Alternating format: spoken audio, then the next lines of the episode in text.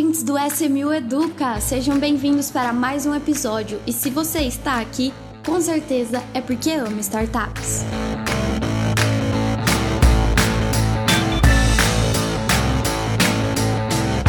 Sejam bem-vindos, ouvintes do podcast da SMU. Nós estamos aqui para mais um episódio e hoje eu trouxe do time SMU o Lucas, que está aqui com a gente pela primeira vez. Tudo bem, Lucas? Oi, pessoal. Oi, Marília, Rodrigo. Boa tarde. É um prazer estar aqui. Primeira vez participando do podcast. É um prazer bater esse papo aí com vocês sobre valuation. Isso aí. Rodrigo, Rodrigo que está sempre com a gente aqui, tudo bem? Marília, Lucas, ouvintes, legal estar tá de volta aqui. Na verdade, estou sempre aqui, mas fazia um tempinho que eu não gravava, né? Tava com saudades. Sim, e o nosso papo de hoje é sobre valuation, né? Metodologias de valuation, é, o que é a importância, como nós podemos fazer os cálculos, como analisamos, enfim, impactos, pontos positivos negativos, e nada melhor do que trazer o nosso especialista, Lucas, do nosso time de análise aqui com a gente. Então, ele vai, ele e o Rodrigo vão ensinar aí pra gente tudo que a gente precisa saber sobre valuation. Eu vou começar então com uma pergunta clássica, né? O que é e por que fazer é, esse, esse processo, esse cálculo de valuation? Bom, legal, Marília. Então, basicamente, o valuation é importante para diferentes coisas, diferentes objetivos que a empresa pode passar. E o mais clássico deles seriam rodadas de investimento. Né? Quando a empresa vai fazer algum contato com um fundo de investimento, é, para que ele se, comece a investir nessa empresa, é, geralmente é, são ofertados é, ações e participações em cima da, da empresa baseadas em um determinado valor, é, que seria o valuation da empresa. Então, basicamente, a, é, o valor dela o, e o motivo principal para a gente calcular o valuation da empresa seria esse. E com certeza o ouvinte já ouviu falar sobre unicórnios, né? Eu vou fazer um link aqui sobre valuation e unicórnio. Quando você a gente escuta a palavra unicórnio, que é aquela startup super né, estourada que está dando certo e tudo mais, é porque ela atingiu um valuation né, de um bi de dólar, na, provavelmente na sua última rodada de captação. Né? Então ela recebeu algum investimento e ela foi avaliada. Não é que ela recebeu um investimento de um bi de dólar, ou faturou um bi de dólar, ou deu um bi de dólar de lucro, mas ela foi avaliada, né? o seu valor total de venda né, é, foi esse de dólar. Acho que vale a pena até mencionar também o, o valuation aí do, do Twitter, por exemplo, né? Tá aí na, na, no mercado que o Elon Musk é, é, adquiriu recentemente. Então foi, todos, foi um dos maiores valuations de uma compra feita por uma pessoa física, né? Então foi ali uma, uma disputa. Inclusive ele pagou um valuation maior até do que a empresa estava sendo negociada na bolsa. Então o valuation ele dá realmente o, o quanto vale aquele negócio. E sempre o quanto vale hoje, né, como o Lucas falou, normalmente está baseado em expectativa futura, né? Apesar que quanto vale hoje, dado que se eu comprar isto hoje, né, é, qual que é o quanto que vai gerar, né, de, de valor, de negócio, de, de ganho, é, de crescimento futuramente, né? Então a gente vai entrar um pouquinho mais nesse aí você tem N metodologias, N formas. Claro que quanto mais previsível é uma empresa, né, mais previsível é o seu negócio, o seu fluxo de caixa, né, os, seus ganhos, mais certo e fácil é o valuation. Né? Agora nós estamos num mundo um pouquinho mais. Estamos jogando no difícil aqui, né? Valuation de startup é um dos mais difíceis que tem para fazer. É algo que a gente precisa estar tá estudando sempre, né? Se atualizando sempre, porque ah, é algo que tem que ser atualizado, tem que estar tá dia a dia ali na, na ponta do, do lápis, enfim. E a é... gente aprende todo dia alguma coisinha nova, com certeza. Exatamente.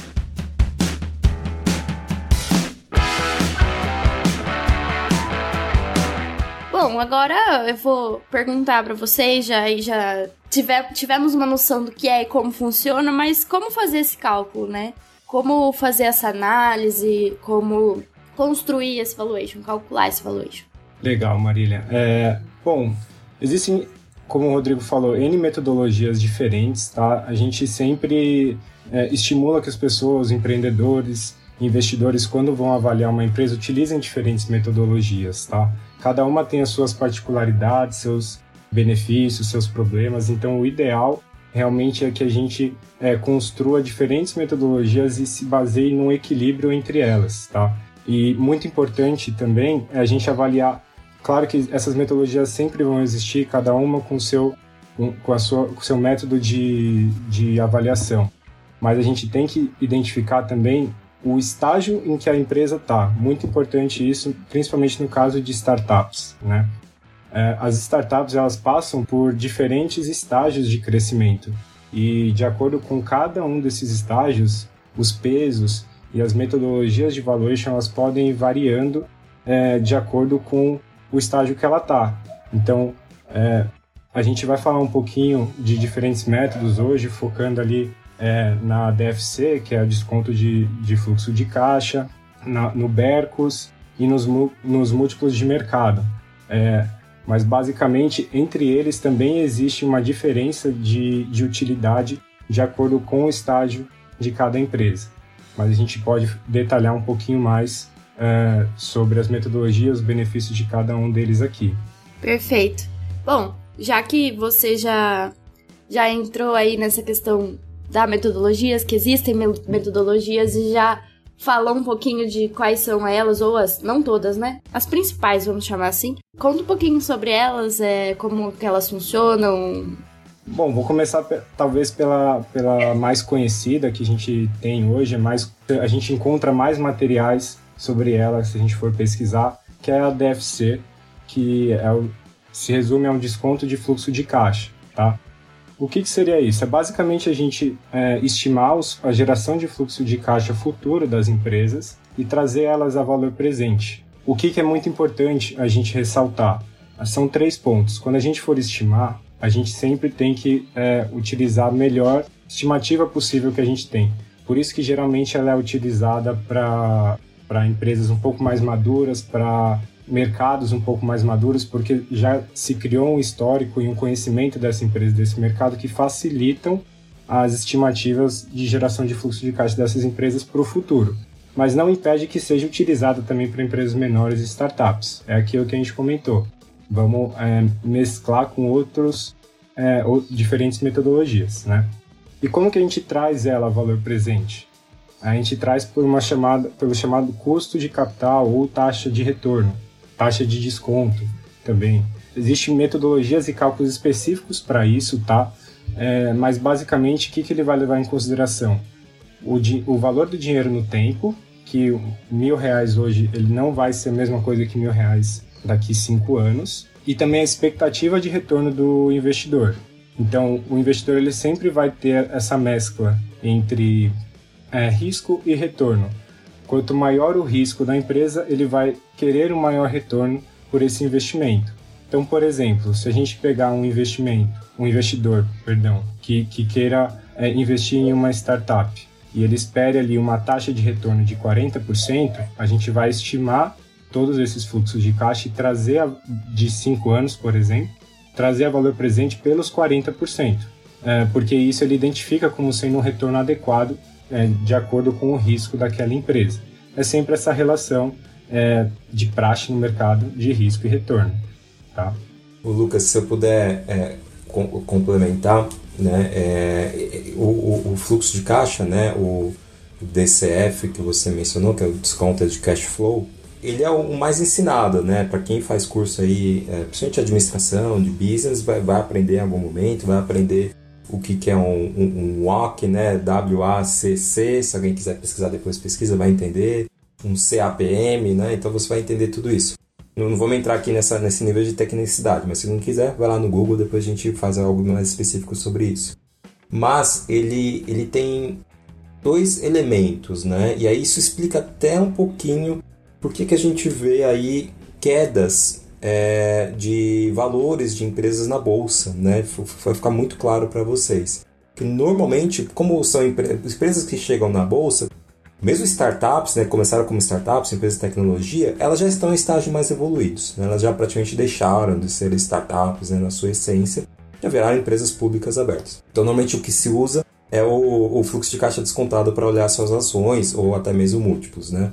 E aí essas empresas elas possuem o seu, o seu valor, o seu valuation calculado nos fluxos de caixas futuro esperado, normalmente num prazo ali 3, 5 anos, 10 anos, depende do business, é, e uma perpetuidade, né? Porque aquele negócio não vai acabar no último ano. Mesmo você, ah, eu, eu calculei por 3 anos, né? A projeção de 3 anos, de 5 anos, de 10 anos, de 20 anos, tá bom. Mas e depois? Ela acabou? Mas se ela acabar, tá bom. É só o fluxo que você vai descontar, vai trazer a valor presente. Quanto que vale né, aquele lucro futuro lá de 10 milhões hoje? Né? Quanto que vale um lucro numa empresa, de, por exemplo, de 10 milhões no valor de hoje? Né? Para este nível de risco que essa empresa está correndo, né? No, de, de executar aquele negócio que ela se propõe. Esse é um valor. E aí depois disso tem um valor residual ali né, que é a perpetuidade, né, quanto que ela vale dali em diante. Nas empresas de tecnologia listadas à bolsa, muito do valuation dessas empresas, porque elas crescem muito rápido, está muito mais distante, está mais no futuro, né, diferente de uma, uma empresa de petróleo, né, uma empresa é, de energia, que o valuation já está aqui, o fluxo de caixa está muito forte desde já, né, não tem um crescimento, mega crescimento exponencial esperado. Uma empresa de tecnologia, ela tem esse crescimento, essa curva exponencial. Então o valor está muito no futuro. Quanto mais no futuro, mais sensível, tá? Ó, isso é importante. Quanto mais no futuro, quanto mais distante, né, é, é, esse, esses ganhos estão do dia de hoje, mais sensível é o seu valuation à taxa de juros, à taxa de desconto. Né? Então, por isso que quando a gente vê é, aumento de taxas de juros aqui no Brasil, né? Copom elevando, ou aumento de taxa de juros nos Estados Unidos, né? o Fed elevando suas taxas de juros, automaticamente é, empresas que possuem valor mais distante sofrem mais, elas são mais sensíveis a essas taxas, porque quanto mais longe está é, é, tá de hoje, mais a taxa de desconto ela joga para baixo se a taxa de desconto aumentar. Né? Então, se, ou se a percepção de risco dos investidores também aumentar, né? porque a taxa de desconto ela, ela, é um componente de várias coisas. Né? Então, tem o quanto que o investidor pretende receber de retorno, qual é o risco país, qual é a taxa de juros, ela tem vários componentes aí. Mas é, a taxa de juros é um componente super relevante né? dentro desse, desse custo de capital. Então, é, é por isso que você vê as, as companhias de tecnologia são muito mais sensíveis a essa taxa de desconto. Via de regra, taxa de juros aumentou, to, assim, se traçar uma correlação, provavelmente você vai ter ali queda, é, algum ajuste na bolsa para baixo. É, e isso também ocorre no mercado de startup, mesmo se a empresa não está listada, indiretamente também ocorre, porque a regra, o racional, a matemática é a mesma. Só que em empresas na bolsa isso ocorre imediatamente, porque ela está listada ali, tem analistas do mundo inteiro fazendo essa conta. Uma empresa privada, né, que é no crowdfunding, no venture capital, essa conta ela está mais restrita ali a poucos investidores, tá? E ela não é negociada publicamente. Mas também ocorre, né? Essa percepção aí, ela, ela também é válida para os, os investidores de empresas privadas. Mas é, é uma das metodologias mais clássicas, é, mas como o Lucas falou, né? O, o, o Lucas mencionou, é, ela, ela vai ser utilizada com outras, né? Ela não, não pode ser utilizada isoladamente para fazer o valuation. Sim, e quais são essas outras que podem ser usadas junto? Ah, legal. É, bom, a gente pode trazer então, já que a gente trouxe uma que geralmente é utilizada para empresas maduras, a gente pode trazer uma que é, é utilizada para empresas mais early stage, né, que seria o Bercus. É, o Bercus, é, foi, na verdade, é uma, é uma, metodologia que leva o sobrenome do, do criador, né? Então, o que, que ela consiste? Basicamente, se for falar assim, uma metodologia geral, ela consiste em você traçar determinadas é, tasks, vamos dizer assim, para os, os, empreendedores uh, irem cumprindo e cada uma dessas tasks você pode estimar um determinado valor entre elas. Então, de 0 a 250 mil dólares, por exemplo, de 0 a 500 mil dólares. Cada task que você vai passando, é, você acrescenta um valor uh, no seu valuation, tá?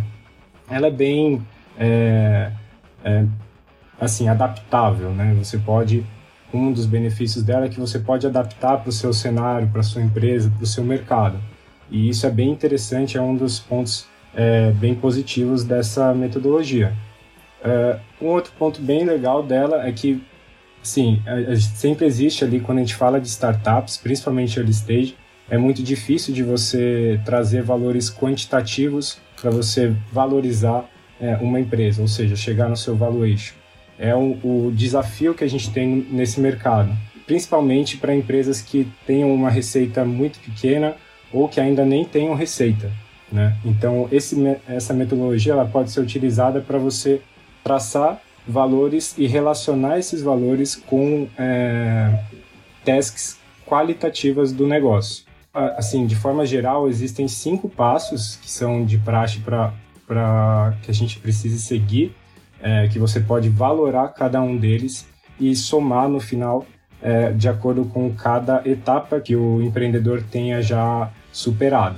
Que basicamente seria para empresas pequenas a ideia, né, empresas early stage, eu digo, a, a ideia, né, a solução encontrada, é, a validação do, do protótipo, a qualidade do time, relacionamentos estratégicos que esse time ou essa empresa tenha e o lançamento de vendas e produtos para você gerar uma futura base de clientes pagantes.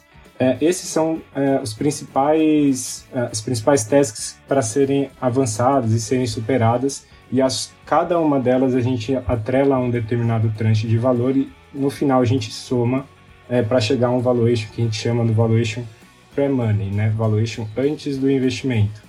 Mas, de novo, ele, ele é bem adaptável é, e, e a ideia dele, em conclusão, seria que quanto mais é, etapas a gente tem completas de uma empresa de early stage, menos risco ela traz, né? Então, ela traz menos risco para o investidor. Então, ela, você pode traçar, por exemplo, um monte de metas de governança corporativa, um monte de metas que tem a ver com compliance. Você valoriza cada uma delas e cada é, meta dessa que você atinge, você está diminuindo o risco dessa empresa vir a, a fechar ou a, a, a, falir no curto prazo ou médio prazo.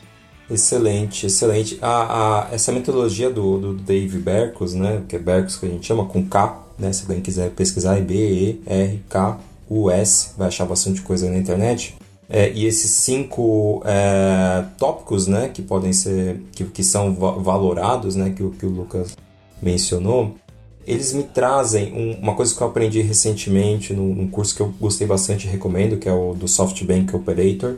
Algo que me trouxe, né, fez eu, eu vestir ali a sandália da humildade, que é, muito, principalmente no começo eu achava assim, olha, todas essas regras, né, que os fundos de Venture Capital colocam, olha, você tem que estar no estágio pré-seed, seed, série A, série B, eu achava um pouco engessado, né, no começo, assim, quando eu comecei a olhar startups. E depois, quando eu comecei a olhar, aprendi nesse curso que, na verdade, isso é feito para facilitar, né? Porque se você imagina você como empreendedor, olhar lá e falar qual que é o meu valuation é, da minha empresa nesse momento, qual que é o, o, o, estágio que eu estou, qual é a etapa, qual é o risco, né, que eu tenho que provar que eu consigo superar. Então, para cada um desses estágios, né, do pré-seed, seed, série A, série B, você tem um risco, você tem um desafio, né, como empreendedor, a ser superado. Então, o, o Berks ele consegue capturar isso no, no, early stage. Ele, olha, se eu superar o risco, pô, tem uma boa ideia, eu superei o risco do protótipo, né, do MVP, eu tenho um negócio ali que está funcionando, eu superei o risco do, do, do, time, né? Então você quebra toda uma jornada que é extremamente extensa. Se a gente colocar aqui num, num quadro, não vai caber num quadro, tudo que o empreendedor tem que fazer do dia zero até ele ir para um IPO, acho que qualquer pessoa olha e desiste e fala, cara, é muita coisa, eu não vou conseguir. Né? Então a gente fatia isso. A mesma coisa para o valuation e a mesma coisa para as metodologias. Então a gente fatia. Né? Então vamos olhar o estágio que ela está, qual metodologia é mais adequada, para os riscos que aquela empresa está oferecendo. E o mais legal, para cada nível de risco, para cada estágio de startup, existem investidores diferentes. Olha só, então você tem investidores focados em early stage que vão de usar determinada metodologia. Vocês têm, você tem investidor que fala, não, eu não quero correr risco da empresa da, da boa ideia, eu não quero correr risco do time, eu quero correr o risco do crescimento exponencial. Então já alguém já está lá na frente, já está no Série A, Série B. É, e aí ele vem e aplica uma determinada metodologia. Né? Então isso, isso é bem legal. Então o, o Berks ele consegue trazer né, esses etapas né, que a startup precisa concluir neste caso, para ganhar mais valuation. Né? Então, a cada etapa que ela consegue provar que consegue é, superar, ela ganha um valuation maior. Bem interessante. Muito legal esse ponto que o Rodrigo comentou. Queria só completar também é, que isso até ajuda é, durante as negociações de cada estágio, cada rodada de investimento, para cada tipo de investidor, como o Rodrigo comentou, é, esse método ele pode ajudar ao próprio empreendedor ter uma visão mais holística de quais é, a gente chama de milestones, mas quais o, quais os milestones que ele realmente atingiu e quais estão faltando, para ele conseguir se enquadrar, conseguir ter bem traçado na cabeça dele os riscos que ele já superou e os riscos que ele tem a superar.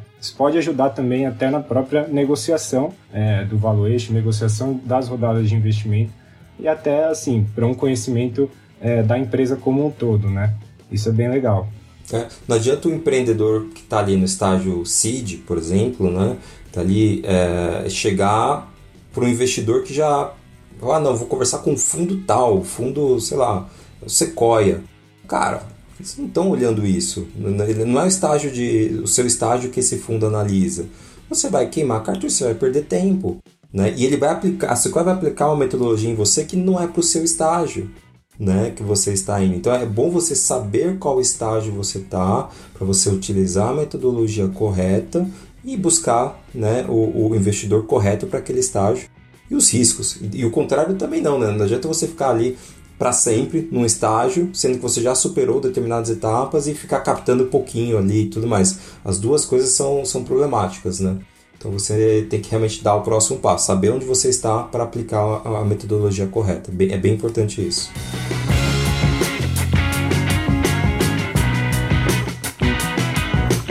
É, bom, então como a gente tinha falado antes, a última metodologia que a gente vai trazer aqui hoje, que seria uma também muito utilizada no mercado, tanto no mercado público como no privado, é, seria a metodologia de, de múltiplos, né? os múltiplos de mercado.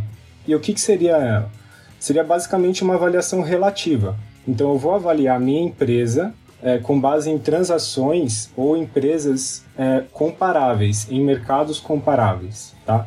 É, então, nessa metodologia eu queria ressaltar dois pontos que eu acho que são bem importantes para a gente é, trazer aqui é, para o nosso, nosso público também estar tá se, se, acostumando com ela.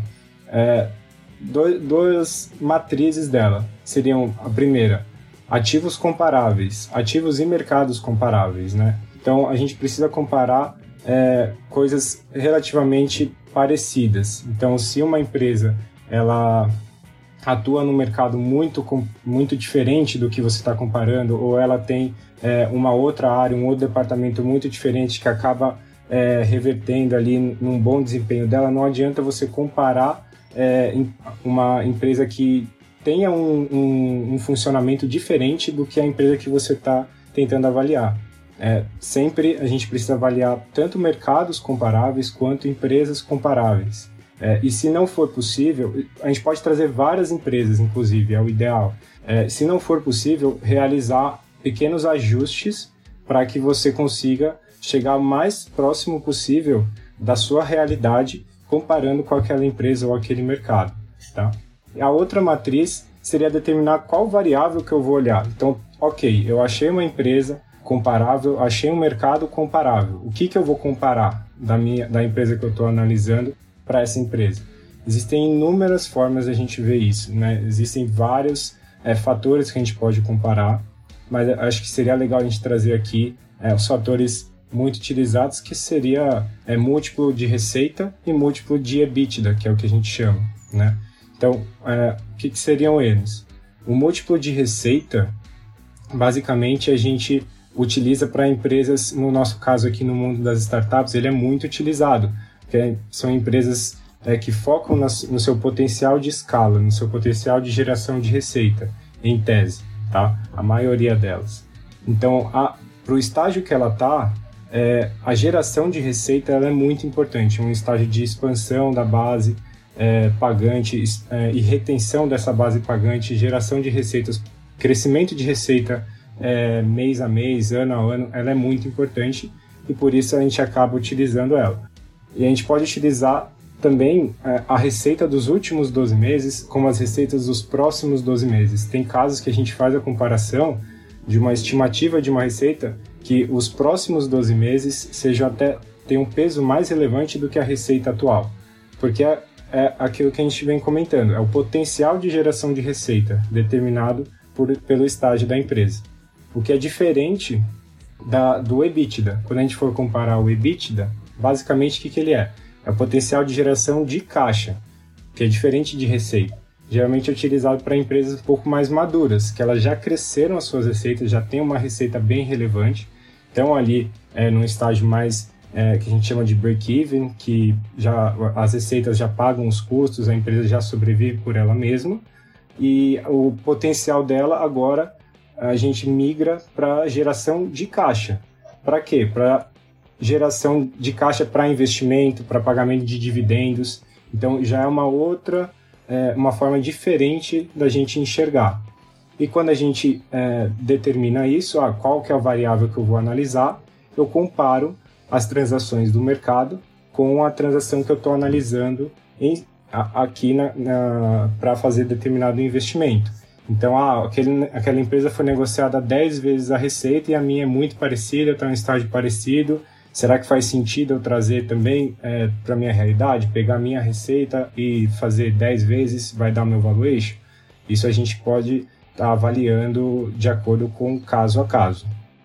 Excelente. E, Lucas, se eu puder complementar, as duas metodologias anteriores que nós falamos, né, o fluxo de caixa e Bercos, são metodologias que olham para dentro, né? E a, e a o múltiplo, eu falo, não, peraí, deixa eu olhar para fora deixa eu olhar para o mercado, né? O que está acontecendo é, em volta de nós, num mercado parecido com essa empresa que eu estou analisando, com essa startup que eu estou analisando. Então é legal que aqui você já tem uma visão diferente, né? Você já está comparando né, com, com, com o mercado, por isso que é uma avaliação relativa, né? relativa a terceiros, não só interna. Os outros dois são um pouco mais olhando para você mesmo. Quando você não tem é, indicadores tão é, próximos assim de do lucro ali, né, como por exemplo é, é, múltiplos de, de EBITDA, de EBIT, lucro líquido, você também pode utilizar indicadores um pouco mais operacionais, né, para múltiplos um pouco mais operacionais.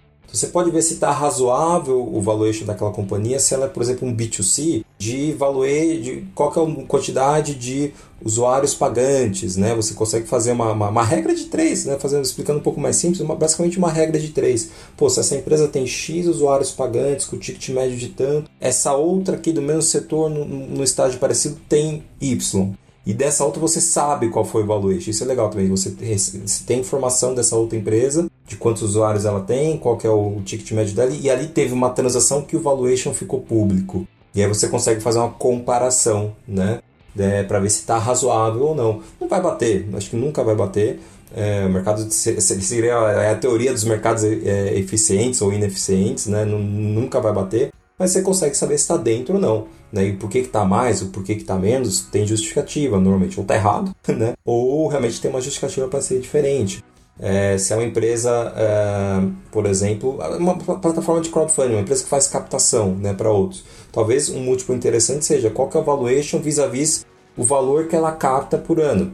Não, a plataforma a capacidade de captar X milhões por ano qual foi o valuation dela? Ela vale três vezes o valor que ela capta por ano, por exemplo. Né? O mercado vem negociando essas plataformas a esse múltiplo, por exemplo. Né? Uh, e aí você pode ir olhando esses múltiplos para ver se está razoável. Então imagina que ao final das três metodologias aqui que a gente mencionou, Lucas, Marília, aqui nesse podcast, a gente criou assim três curvas né, dentro de um gráfico, né? E a gente vai ter ali uma curva que vai ser a máxima, ó, essa aqui deu um valuation bem maior, essa aqui deu um valuation menor e essa aqui deu um valuation no meio entre as duas curvas. Você criou uma faixa, né? Então assim, aí você cria ali uma faixa para você poder sentar com o empreendedor uh, e, e, poder discutir o valuation, né? Saber se está mais para cima, tá, tá, tá, quais são os elementos para levar, né? Falar, não, vamos utilizar a maior faixa do valuation aqui porque pô, ele comprovou que eu que realmente tem elementos, ou não, fala, putz, realmente acho que ele está na média, ou tá vamos defender essa, essa, essa curva mais baixa aqui. Então é legal que aí você já começa, já tem parâmetros né, para ter uma boa negociação. Então é isso, você não vai chegar né, num, num valor cravado, né? Muito provavelmente se alguém falar, não, o valuation é tanto, 0, 10 milhões, vírgula 683 ponto, cara, não, não, não é assim, né? essa conta não é tão, tão exata assim, né? Para um, mais, principalmente para uma startup. Mas você vai ter uma faixa ali que vai te dar conforto para defender, né? Acho que esse é o, o que até o, o investidor tem que fazer. Ele tem que olhar muito ali se ele está confortável, se ele souber fazer essas contas também, se ele aprender minimamente, né, é, olhar ali alguns múltiplos, olhar fazer uma conta ali simples de, de fluxo de caixa, né, descontado, é, e, e pô, daquela da Bercos, entender um pouquinho, faz a, a, a pergunta para você mesmo, né, pô, tem o produto, tá vendendo, é escalável, tem a tecnologia, tem um networking, né, o time gerencial é bom, né, faz essas perguntas para vocês mesmo, que te ajuda, né, a organizar e, e, ter uma noção se tá caro ou se tá barato. Agora, hoje mesmo estava numa reunião, um, um, um investidor perguntou, pô, mas esse valuation todo para este faturamento aqui, eu falei, cara, eu não estou aqui para olhar faturamento de 2022. Né? Eu estou olhando que esse faturamento aqui, pelo time que tem, pelo negócio que tem, pelo desempenho dessa empresa até agora, eu estou olhando o faturamento lá de 2025.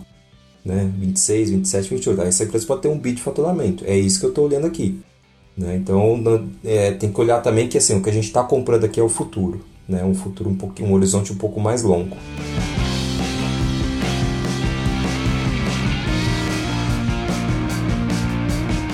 Esse último ponto que você falou, Rodrigo, é. Eu vou aproveitar para fazer uma última perguntinha, que é assim: vocês falaram bastante do ponto de vista, vamos dizer, do, do ponto de vista do empreendedor. Na verdade, mais assim, a empresa olhando para ela mesma. Mas assim, tentando olhar para o lado do investidor, quando ele pega para analisar os dados e tudo mais, os, os números da, da empresa que ele possivelmente vai investir, como que aí ele, ele faria essa, essa análise do valuation, como você disse que teve essa reunião hoje, enfim, dar mais detalhes sobre essa visão do, do investidor? Vou seguir a minha resposta bem em linha com o que você estava comentando, né? Que no final das contas, o valuation ele vai precisar de uma discussão, ele vai precisar de uma negociação, de uma conversa entre o empreendedor e o investidor.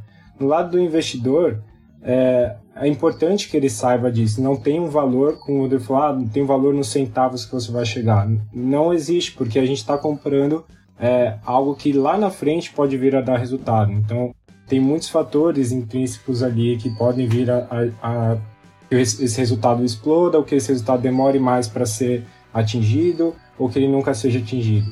Esse mercado é um mercado que é importante a gente saber que existem riscos atrelados, existem oportunidades muito interessantes. Né? Isso tem que ser levado em consideração em uma conversa conjunta que ambas as partes elas estejam ali confortáveis. Mas elas sempre vão precisar de uma conversa e chegar num acordo em que as duas estão é, tão confortáveis naquele determinado cenário. Né? É, como é, conclusão assim dos métodos para é, enaltecer bastante que a gente precisa ter uma visão é, comparada de, de diferentes métodos, se a gente for listar assim de forma básica problemas e benefícios de cada um, desconto de fluxo de caixa ele tem é, benefícios que ele traz ali expectativas futuras e ele é muito utilizado. É, como alguns tipos de desafios deles é que ele é muito é, ele pode ser muito enviesado porque traz muita expectativa futura. Você está traçando uma expectativa de receita que a única certeza que a gente tem é que não vai ser aquela. Então, é, esse é um dos problemas. O múltiplo é, já tem é, lá um problema que, assim, ele é, o benefício dele é que ele é fácil de comparar, é fácil de calcular, ele é muito adaptável, muito utilizado, pode ajudar ali na, nas negociações, mas, assim, ele pressupõe também que o mercado sempre vai avaliar uma empresa corretamente. A gente pode ver que nem sempre é assim. É, a gente tem que se basear também no que o mercado está é, tá negociando, claro, sempre, mas a gente tem algumas, é, alguns episódios na história do, do mercado financeiro que é, de bolhas em que o mercado estava precificando às vezes uma empresa é, muito acima ou muito abaixo. Então já é também um risco. O, o Bercos não leva em nenhuma consideração um dos maiores é, é, um dos maiores gerações de, de quebra de empresas, que é o lado financeiro. Por uma empresa estar tá muito early stage, ele não leva em consideração o lado financeiro, mas isso também é algo importante para a gente é, avaliar. Então, assim, tanto o investidor como é, empreendedor, Marília, eu acredito que eles tenham que ver isso com uma forma conjunta, tentar mesclar ali, pô, qual que é o potencial dessa empresa? O que, que eu enxergo dela no futuro? Eu acredito nesse mercado? É um mercado crescente?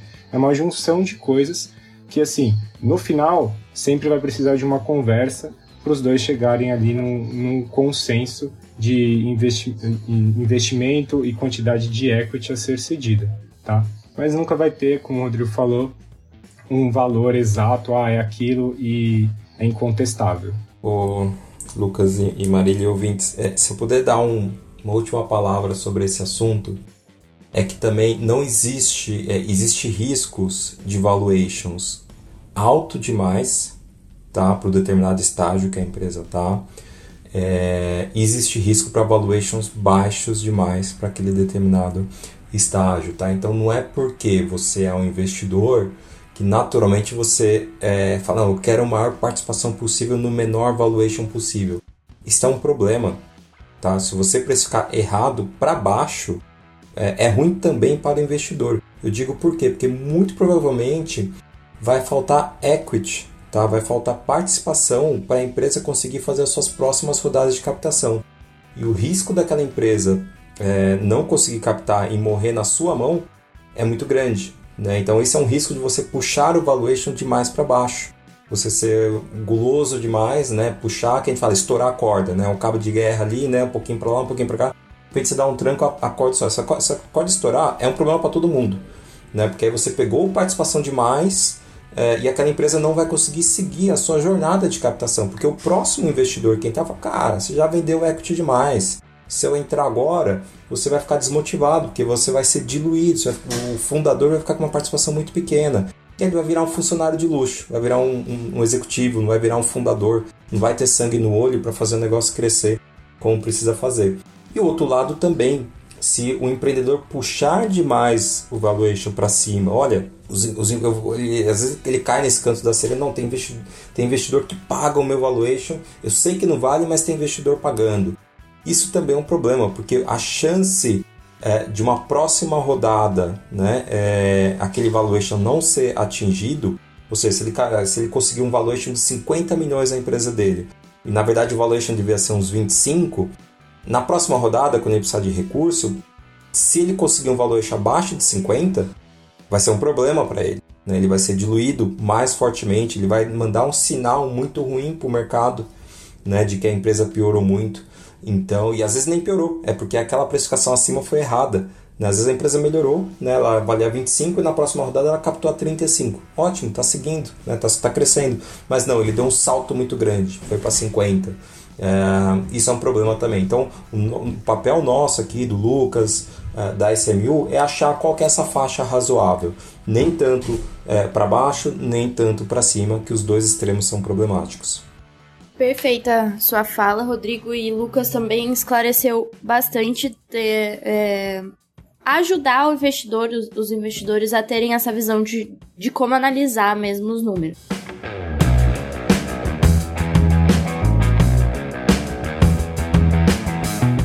Bom, mas infelizmente temos que encerrar o nosso papo hoje sobre valuation. Mas antes de irmos, eu queria convidar vocês para o nosso momento de QC1000, Vou convidar você, Rodrigo, para começar. Qual que é a sua dica de hoje? Legal. Eu vou, assim, eu vou ficar um pouquinho no universo de startups, tá? Que eu, minha, minhas leituras ultimamente acabou tão, tão um pouco voltado para isso, então não tem nenhuma leitura fora. É, é um livro chamado, é, ele está em inglês ainda, não achei em português, chama The Power of Law, né? O Poder da Lei. É, the Power of Law, Venture Capital and the Making of the New Future.